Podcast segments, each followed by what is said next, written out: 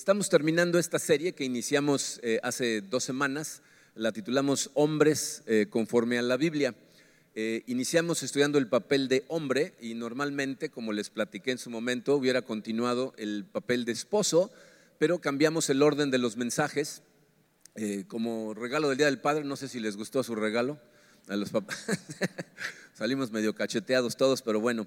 Eh, recapitulando rápidamente acerca de lo que vimos la primera semana, vimos cómo Dios eh, crea el mundo y, lo que hace es deja al mundo de alguna manera salvaje, rústico, excepto por una partecita que es el jardín del Edén.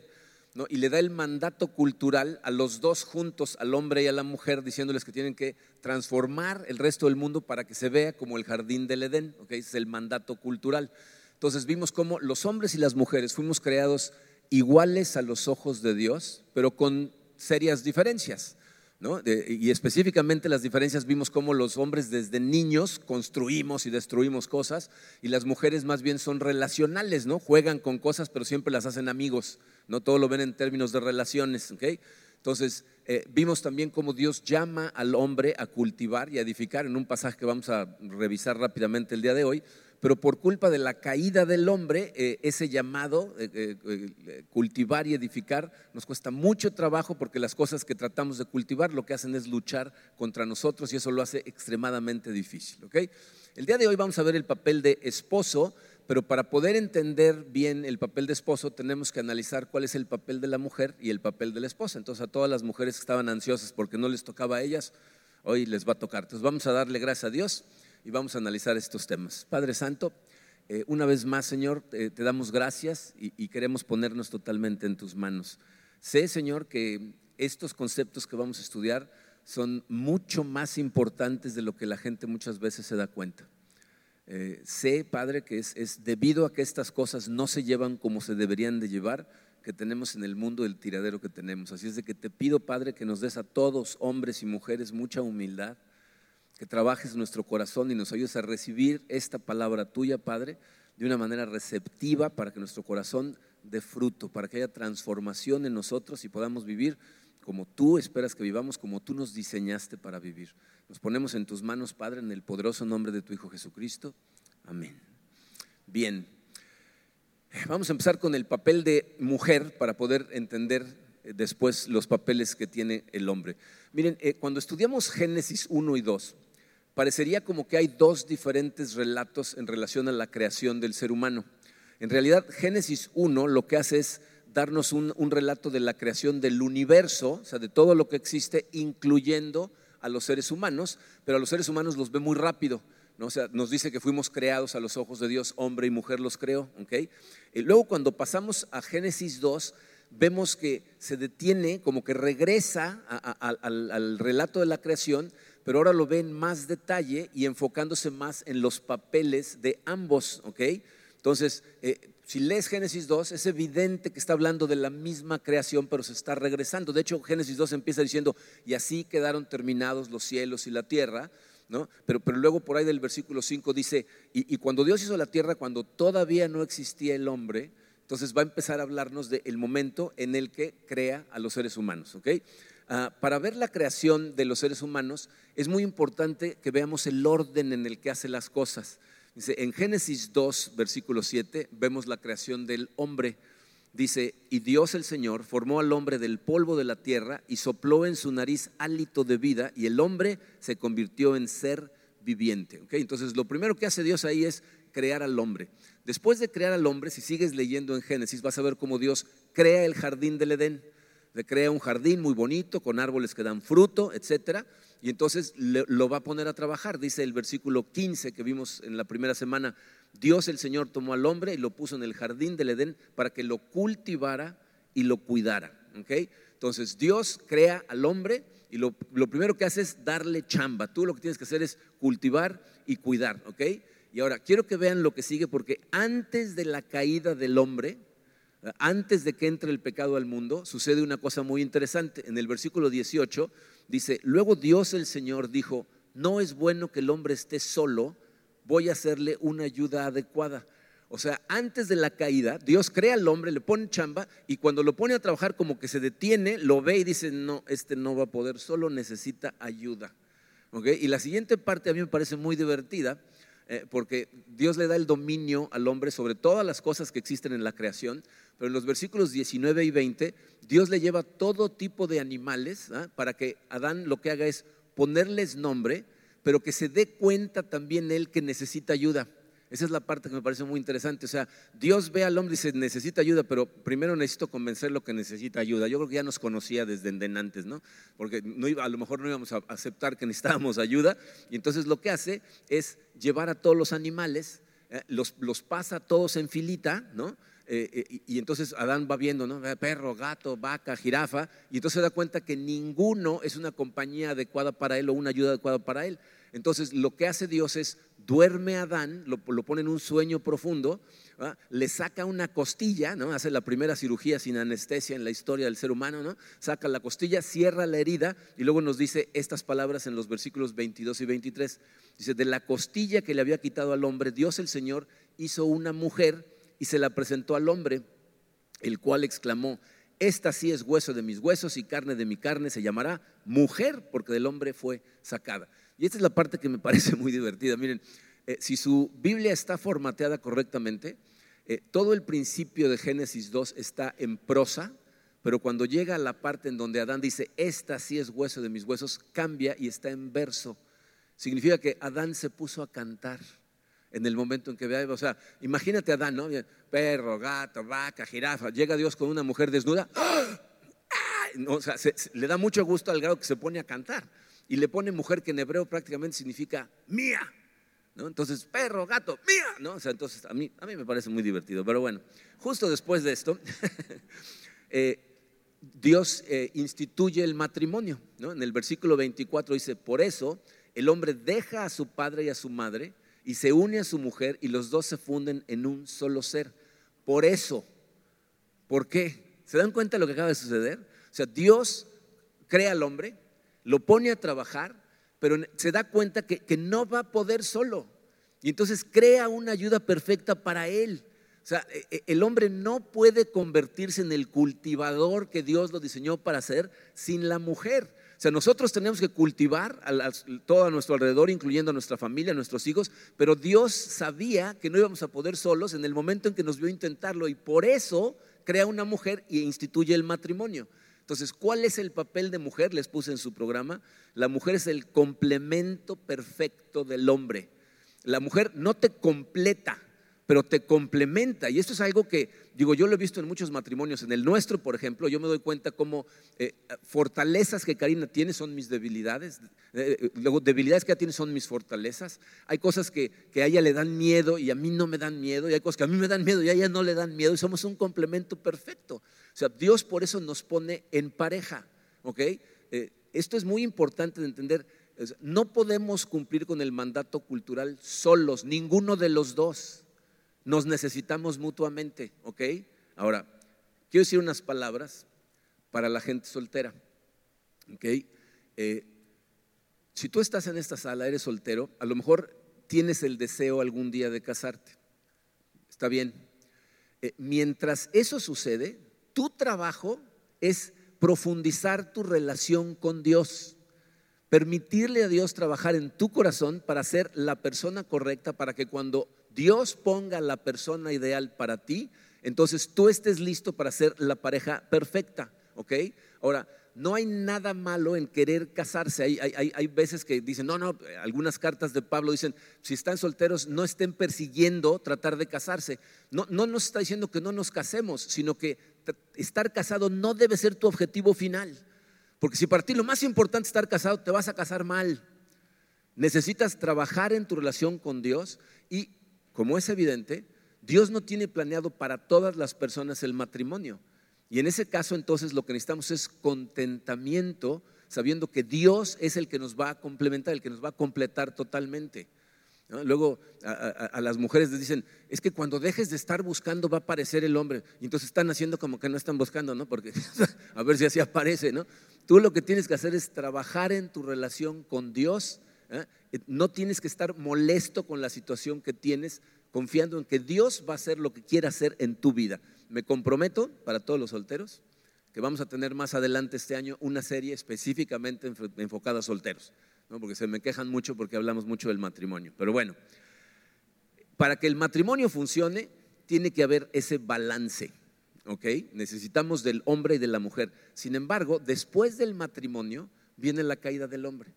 Entonces la mujer recibe una maldición, desearás a tu marido, pero él te dominará. El hombre recibe una maldición, lo que trates de cultivar te va a dar cardos y espinas. Y entonces la pregunta que tenemos que responder el día de hoy es, ¿cómo puede funcionar el matrimonio en un mundo caído?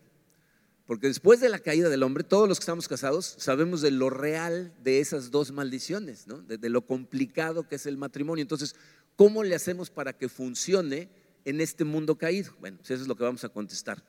Em, esta es la parte más difícil y para poder entenderla tenemos que ver los dos lados del matrimonio. Vamos a empezar con la esposa y ahorita vamos a ver por qué primero la esposa. Dice, uno, el papel de esposa. Eh, como les dije la semana pasada, el lugar por excelencia para estudiar las relaciones humanas es la carta de Pablo a los Efesios. Eh, la semana pasada vimos el capítulo 6, porque nos adelantamos, ahora vamos a ir en, reversa y nos vamos a ir al capítulo 5. Los versículos 22 al 24 están escritos para la esposa. Dice, esposas, sométanse a sus propios esposos como al Señor, porque el esposo es cabeza de su esposa, así como Cristo es cabeza y salvador de la iglesia. Así como la iglesia se somete a Cristo, también las esposas deben someterse a sus esposos en todo. Eh, yo sé que ese versículo es el versículo más alucinado por las mujeres. cuando leen eso dicen someterse, ¿qué? Sobre todo en nuestra época. Y, la razón por la que lo alucinan tanto es por la manera en que los hombres han interpretado ese versículo. Eh, eh, lo que está haciendo Dios en ese pasaje es darle la responsabilidad del liderazgo al hombre. ¿Ok? O sea, está diciendo, el hombre es cabeza de su esposa, como Cristo es cabeza de la iglesia. Eh, si has estado con nosotros cierto tiempo, me has escuchado explicar estas cosas, la palabra cabeza es un término militar. Está hablando del soldado que en medio de la guerra entra en contacto con el enemigo primero, abriendo camino para los que vienen atrás. Ese es el trabajo del hombre. Él es el que lleva la dirección, el que enfrenta las batallas primero y le abre camino a la esposa que está atrás. Entonces, ¿cuál es el papel de la esposa? Les puse estas palabras, es aceptar el liderazgo de su esposo en todo. El hombre está siendo responsabilizado del liderazgo, la esposa de aceptar ese liderazgo. ¿Qué significa eso? Significa que la esposa tiene que ser un apoyo incondicional para su esposo tiene que ser su admiradora número uno. Los hombres, eh, a lo mejor algunos nos dé vergüenza reconocerlo, pero necesitamos sentirnos admirados por nuestra mujer. Necesitamos saber que creen en nosotros. Necesitamos que sean para nosotros fuente de comprensión, fuente de protección, fuente de cariño y una fuente sana de consejo. Eso es lo que la, la mujer debería de ser para el hombre. Ahora, ¿significa esto que el hombre es el jefe? Que él toma todas las decisiones sin necesidad de consultar en nada a su mujer? Evidentemente no. Miren, ¿saben cuál es el problema que tenemos históricamente? Que la mayor parte de la gente no entiende lo que significa ser el líder de algo, el líder de una familia. Dice, liderazgo significa lograr que la gente a la que quieres liderar te quiera seguir. Si yo te tengo que obligar a seguirme, si tengo que empujarte, tengo que, sobornarte, amenazarte, cualquier cosa, entonces eso ya no se llama liderazgo. Ese liderazgo nos pone el ejemplo, Pablo, como Jesús. Jesús cómo nos lidera, con amor. Entonces se supone que nosotros deberíamos de lograr que nuestra esposa quiera seguirnos. Miren, yo estoy convencido que muchas mujeres no cumplen con su papel de esposa porque los hombres no entienden y por lo tanto no cumplen con el suyo. Muchas mujeres piensan, no me gusta ese llamado, eso que dice la Biblia ahí no me parece. Lo que no te gusta es cómo lo ha interpretado el hombre a través de la historia. ¿okay? Ahorita vamos a ver el papel del esposo, pero antes quiero terminar eh, de hablar de la esposa, porque miren, eh, Pablo se dirige primero a las mujeres por una cosa muy simple.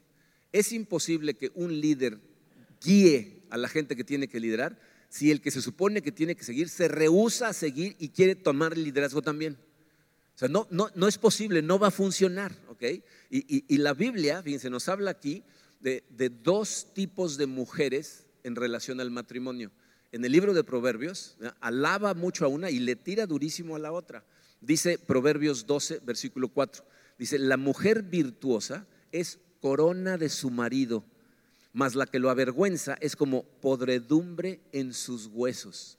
O sea, lo que nos está diciendo aquí la Biblia es que hay un tipo de mujer que lo que hace es inyectarle vida a su marido, inyectarle ánimo, inyectarle energía, y entonces se convierte en la corona de todo, la joya de la corona de todo lo que hace el marido. Miren, yo tengo como ejemplo a mis padres.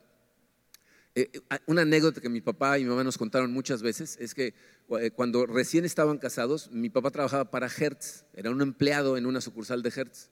Y entonces le ofrecieron un trabajo de gerente de una sucursal, no ahí en donde estaba, sino lo iban a mandar de gerente a otro lado. Y entonces cuando se lo ofrecieron, él le dijo a, su jefe, no, pues yo no estoy preparado, no, yo no sé si podría hacer ese trabajo, no llevo tanto tiempo en la empresa.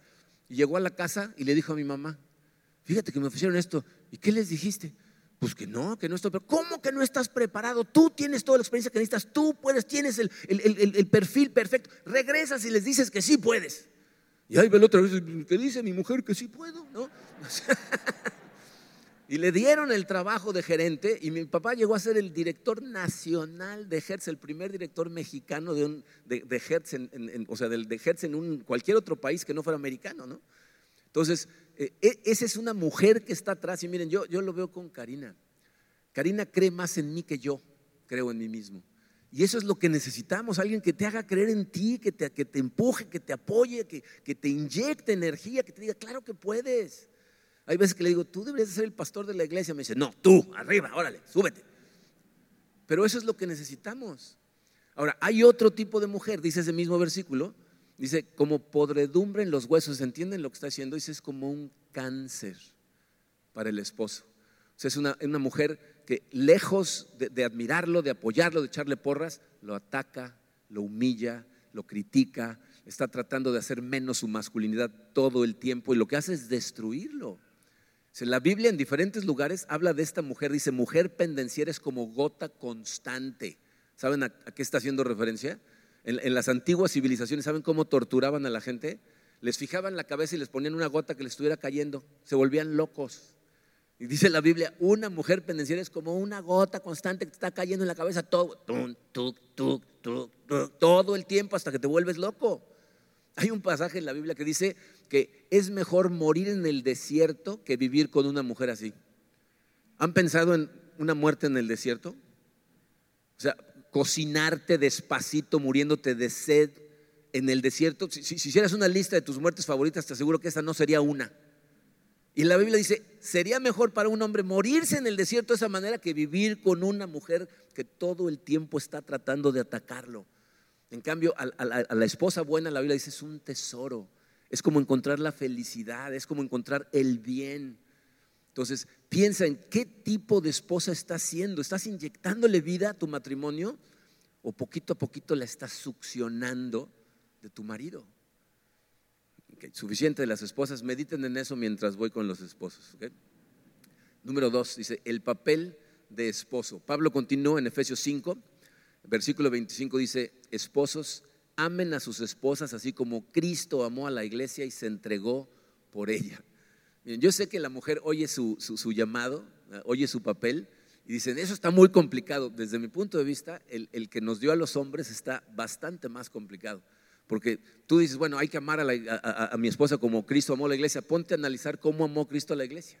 Y ya no te va a gustar tanto el llamadito, porque Jesucristo vino vino a rescatar, vino a salvar, vino a, aceptar la culpa de, la, iglesia y luego a morir por la iglesia y no porque la iglesia se lo pidió. De hecho, la iglesia lo rechazó. La iglesia estaba esperando a otro tipo de Mesías, la iglesia estaba esperando a un guerrero que viniera a tomar las armas, derrocar a Roma y pusiera a Israel otra vez como una superpotencia. Pero de todas maneras, con todo y que la iglesia lo rechazó espantosamente, Jesús toma la iniciativa para salvar a su novia entregándose por ella.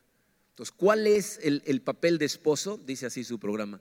Tomar la iniciativa y sacrificarse a sí mismo por el bienestar de su mujer. Un esposo debería en toda área y en toda circunstancia siempre estar pensando en lo mejor para su mujer y lo mejor para su familia, pero empezando con su mujer. Ese es nuestro trabajo. miren, yo la verdad es que tengo clarísimo lo complicado que es el llamado que nos da. Para nosotros el problema principal es nuestro ego, nuestro orgullo, y entonces nos cuesta mucho trabajo todo el tiempo estar poniendo nuestra vida a los pies de la vida de nuestra mujer.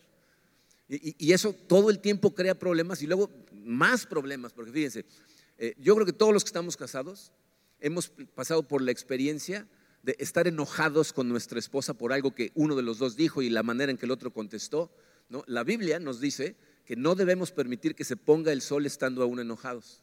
¿No? Y todos yo creo que hemos experimentado el, ese que estás acostado en la cama enojado y uno está viendo para un lado, el otro está volteado para el otro y adentro de tu cabeza simplemente te estás dando cada vez más cuerda.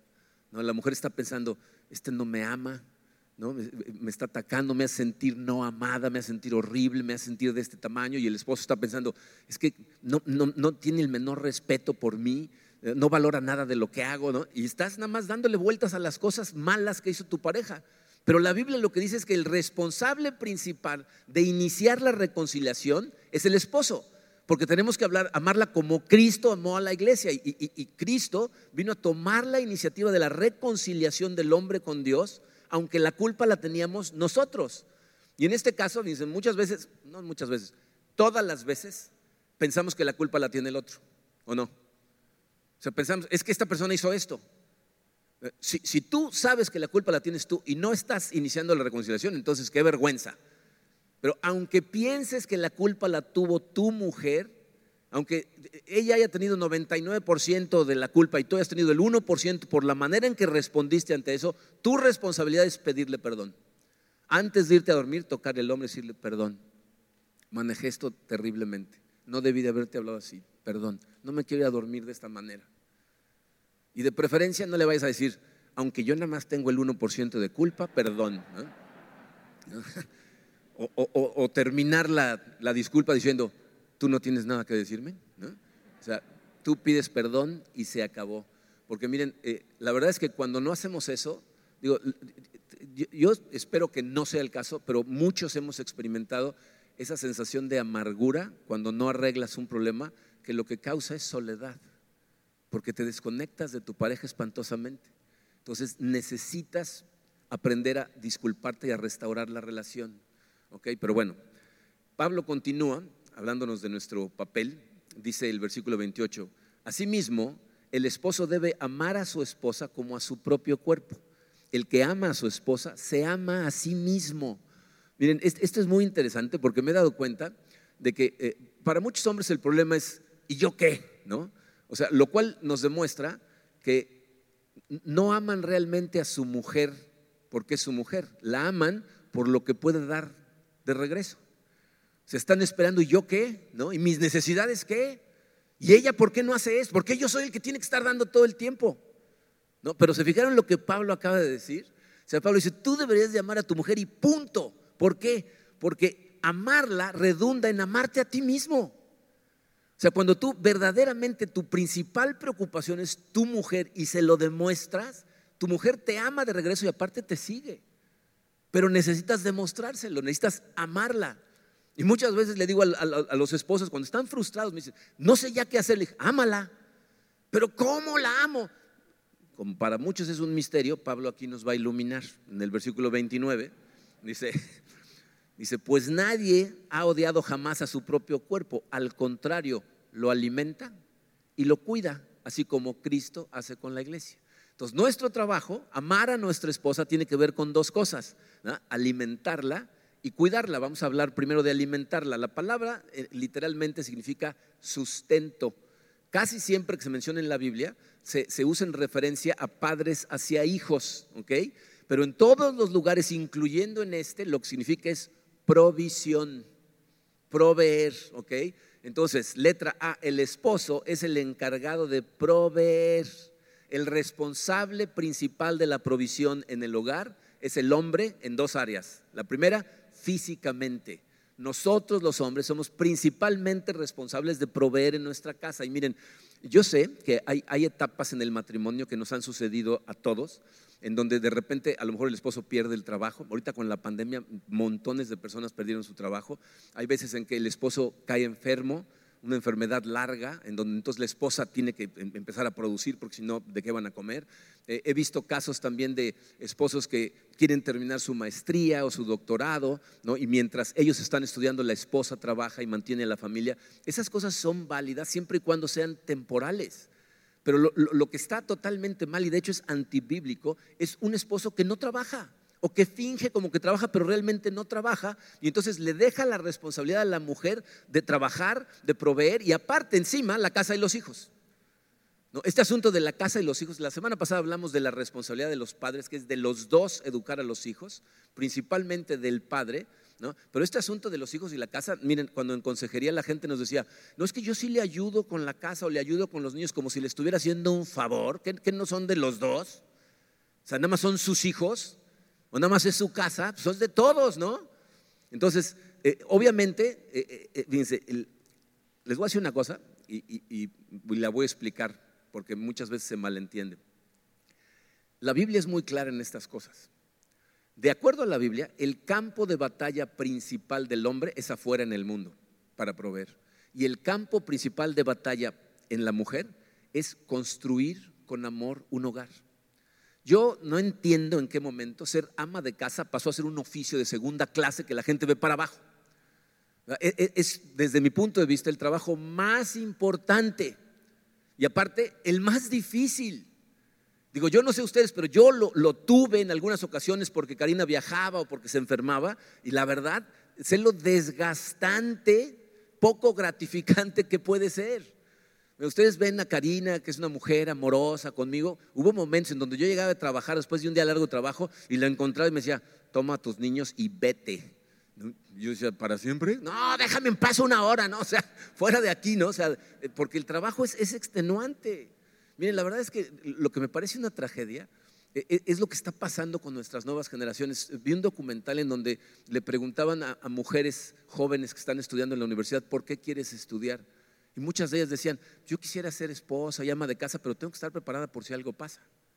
O sea, se están preparando para su divorcio antes de casarse. Eso es lo que están haciendo. Y, es la verdad una tragedia. Y miren, les decía que espero que no me malinterpreten, porque yo no estoy en contra de que las mujeres ni estudien ni trabajen. O sea, no estoy en contra de que estudien. De hecho, mis dos hijas estudiaron en la universidad y las dos trabajan, ¿ok? No estoy en contra de que las mujeres trabajen cuando se trata de una decisión personal, cuando se trata de, vocación, porque Dios te llama a hacer algo, pero no porque el esposo no está cumpliendo su responsabilidad. O sea, no porque sea necesidad.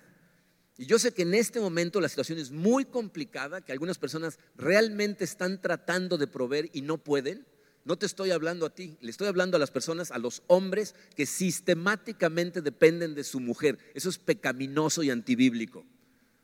Tú tienes que luchar por proveer y me parece muy curioso la cantidad de gente es que no encuentro trabajo y la gente que realmente busca encuentra. A lo mejor no encuentras el trabajo que tú quieres, pero cuando se trata de proveer, hay que proveer. Y una cosa que les doy como consejo gratis, paréntesis, no tiene nada que ver con este mensaje, es más fácil encontrar trabajo cuando tienes trabajo que cuando no tienes. Agarra el trabajo que, sea y después ponte a buscar uno mejor. Pero bueno, físicamente. Aparte, tenemos que proveer espiritualmente. Es eh, el peso de la responsabilidad de la alimentación espiritual en la familia, como vimos la semana pasada, es del esposo. Y miren, esta es una que aún hombres espiritualmente maduros batallan con esta, pero es nuestra responsabilidad. Nosotros somos los que deberíamos de juntar a la familia, orar, leer la Biblia, hablarles a los niños acerca de Dios de que son muy chiquitos. Y miren, no estoy hablando de hacer un estudio bíblico completo con meditación, ayuno y un examen oral al final. O sea, no, no estoy hablando de eso. Estoy hablando de la importancia de que tus hijos te vean a ti dar gracias por los alimentos todos los días antes de cualquier alimento, que te vean a ti leer tu Biblia y que de vez en cuando te sientes con ellos y les leas un versículo y les preguntes, ¿qué opinan? Se les decíamos la semana pasada, nuestra, nuestra área de niños produce un material excelente para ayudarle a los papás a interactuar con sus hijos y enseñarles de la Biblia. O sea, te dan las herramientas, aprovechalas. ¿Saben por qué muchos de nosotros no hacemos eso? Porque no puedes alimentar a otra persona si tú te estás muriendo de hambre. O sea, si tú mismo no tienes disciplina para alimentarte a ti mismo de la palabra de Dios, ¿cómo vas a alimentar a otros? Y, lo más triste de esto es que, yo no sé qué, se salen, cuando salen de aquí, qué van pensando. Me imagino que algunos, eh, sobre todo más jóvenes, más modernos, ¿no? Como que dicen, esto era de la antigüedad, ¿no? Hace tres mil años la gente le, le, transmitía esto a los niños, esto ya no es así. nada más quiero recordarte que cuando Dios bajó al jardín del Edén para confrontar al ser humano, al que fue a confrontar fue Adán.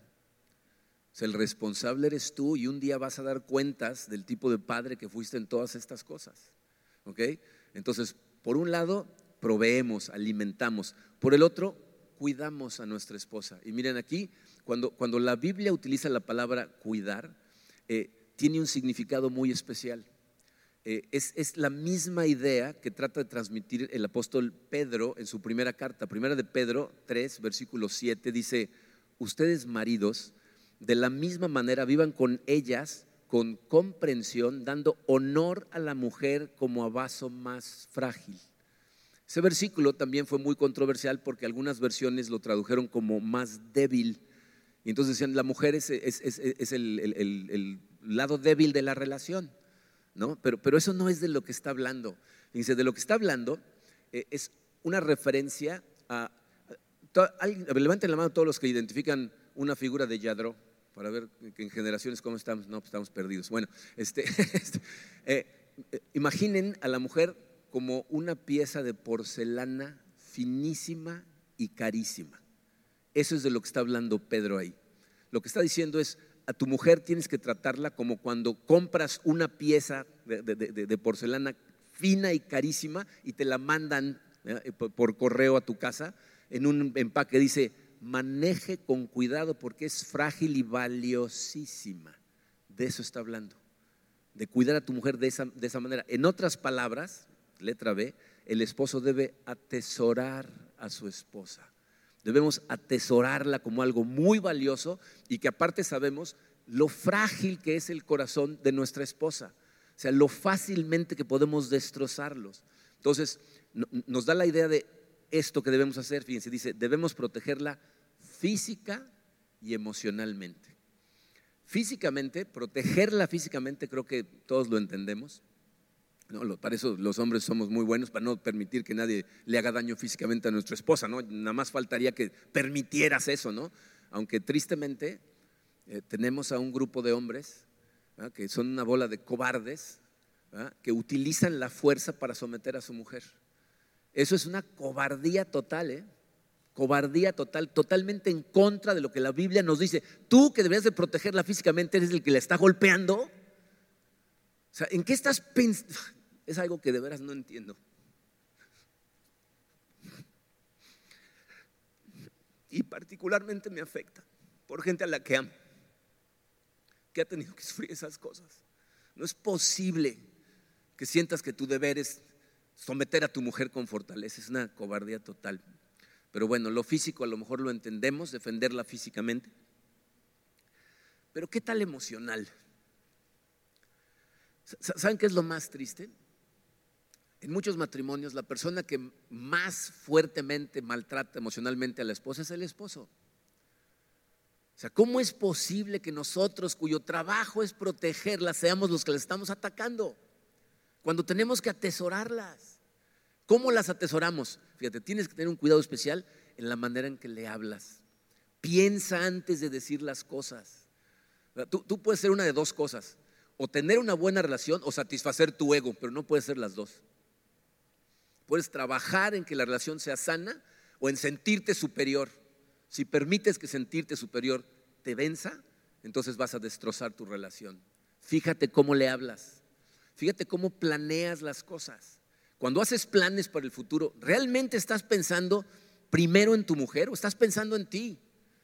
O sea, necesitas pensar primero en ella, primero en los niños, en la familia, no nada más en ti. Le demuestras cuánto la amas cuando le demuestras que los planes están hechos pensando en ellos primero. Incluso la manera en que bromeas. No es lo mismo reírte con tu esposa que de tu esposa. Es cuando les damos los golpes más bajos. Fíjate, nuestro trabajo es hacerla sentir la persona más importante en el mundo. Siempre que tú estés presente, ella tiene que sentirse la más importante para ti. ¿Cómo hago eso? Les voy a dar algunos consejos.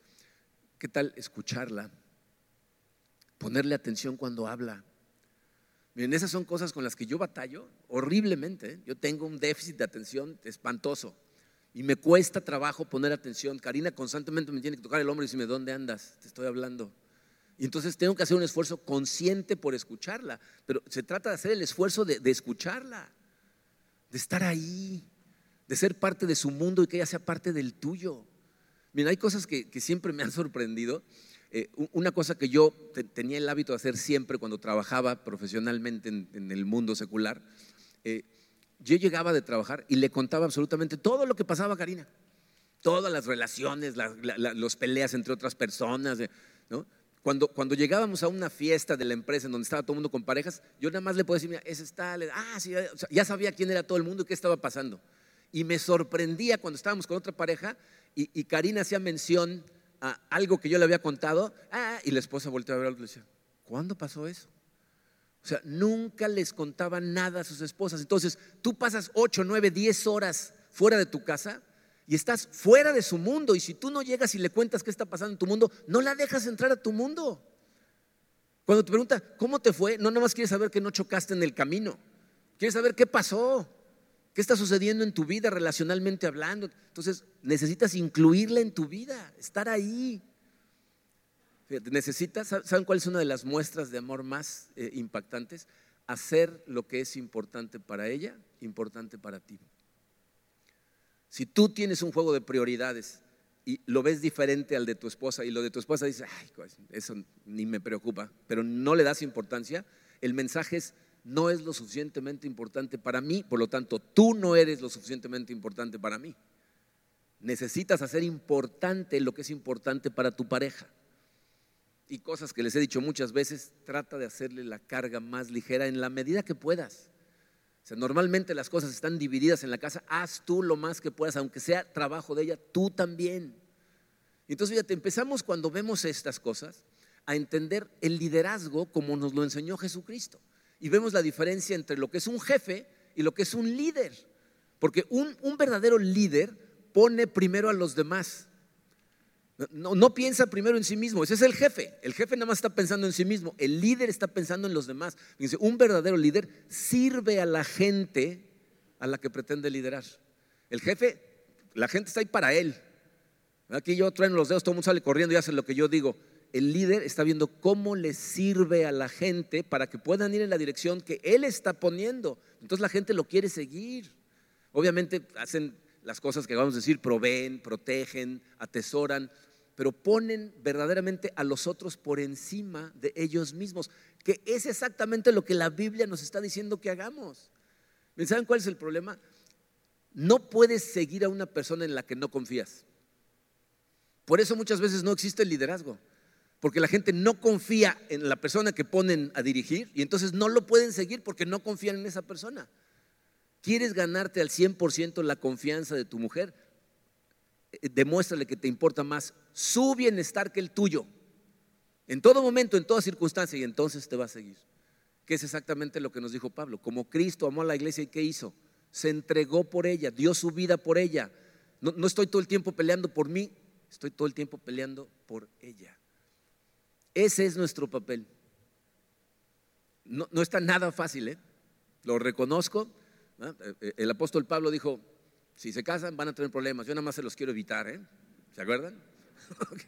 Bueno, esto evidentemente es algo que es imposible hacer nosotros solos.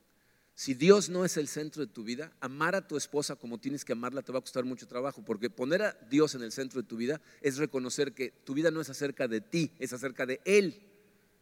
Y entonces todo lo que haces es decir, Señor, por amor a ti, voy a hacer esto con mi pareja. Y curiosamente redunda en que tu pareja te ama cada vez más. Miren, ¿saben cuál es mi preocupación? Que es muy posible que Dios esté removiendo cosas en tu corazón en este momento si eres hombre y estás casado. Seguramente parte de lo que dije, por lo menos alguna de esas áreas tocó tu corazón y dijiste, uy, ¿no? Podría hacer estas cosas de una mejor manera. Pero van a salir de aquí y se les va a olvidar. Por eso les decía al inicio del mensaje la importancia de tomar notas y llevártelas contigo. Si tú todos los días durante el siguiente mes te levantas y estudias lo que aprendimos ahorita, vas a empezar a tratar a tu mujer de forma diferente, porque se va a empezar a quedar en tu corazón. Pero si simplemente dejas el papel ahí en la silla y te sales, en menos de 48 horas no te vas a acordar más que como del 10% de lo que dije y generalmente cosas que no tienen que ver con lo que deberías de estar haciendo.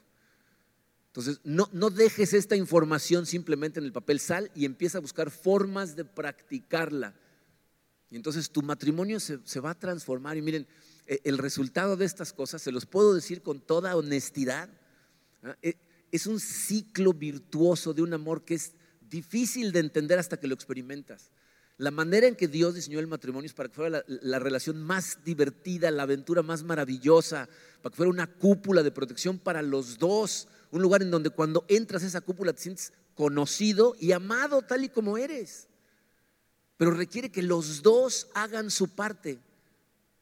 Los dos tienen que hacer su parte. Pero el, el llamado a tomar la iniciativa de iniciar el trato correcto Dios se lo dio al hombre. Estoy convencido que si todos los hombres que estamos aquí presentes estuviéramos dispuestos a dar la vida por nuestras mujeres, nuestras mujeres nos seguirían felices. Pero tenemos que ser nuestra parte primero.